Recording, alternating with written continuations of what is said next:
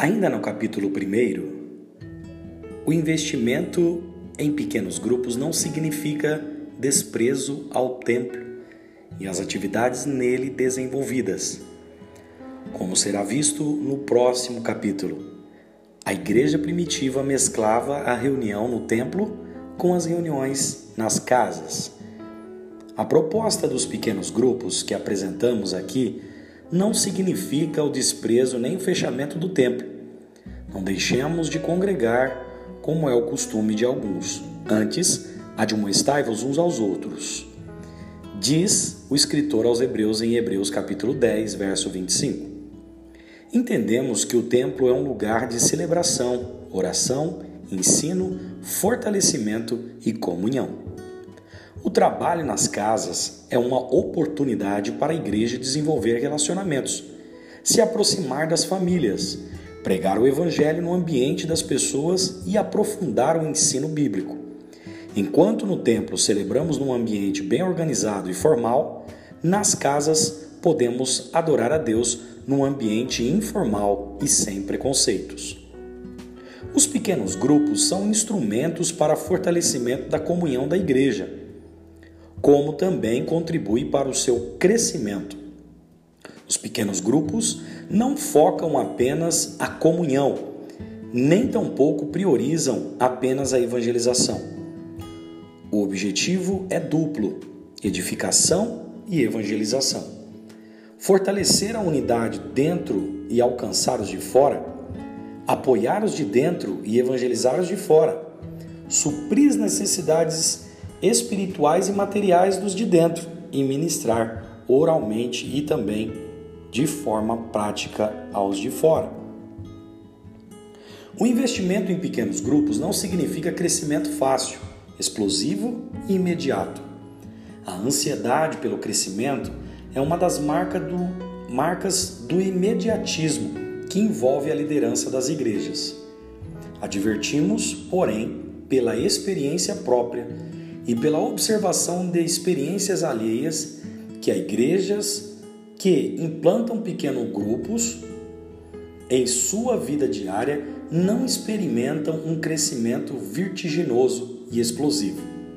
A verdade é o que o crescimento, seja ele em qualquer área ou natureza, segue algumas etapas das quais não dá para fugir. É preciso cultivar, cuidar, crescer para finalmente colher os frutos. Nós plantamos e regamos, mas para colher, só Deus pode dar o crescimento. 1 Coríntios 3, 6. Torna-se então necessário ter paciência e perseverança para lançar sementes no solo fértil do reino de Deus. Algumas igrejas passarão por um certo período de transição até que compreendam o propósito dos pequenos grupos. Isso demandará muito ensino bíblico e treinamento da liderança, e isso leva tempo. O prazer do dever cumprido, de estar fazendo a coisa certa, deve ser a nossa maior motivação. Os resultados que vão se mostrando na vida da igreja com os pequenos grupos dão ânimo necessário para se seguir em frente. O investimento nesse trabalho não significa mudança na estrutura administrativa e ministerial da igreja. Essa é outra fonte de dúvidas e preconceitos em relação aos pequenos grupos. No entanto, podemos declarar com toda a convicção que ao adotar o trabalho com pequenos grupos, uma igreja ou congregação não está necessariamente abrindo mão de sua estrutura ministerial ou administrativa. Falando especificamente da Igreja Evangélica Avivamento Bíblico, os pequenos grupos, inclusive, fortalecem as lideranças, assessorias e ministérios que já existem em nossa estrutura, tão bem definida em nossa Constituição. Os pequenos grupos e o estabelecimento de líderes que os direcionem não significa diminuição da importância do ministério pastoral. Numa igreja com pequenos grupos, o pastor continua sendo o líder espiritual, o conselheiro, o coordenador, dos ministérios, o responsável maior pelo cuidado das ovelhas na igreja local e o presidente do conselho.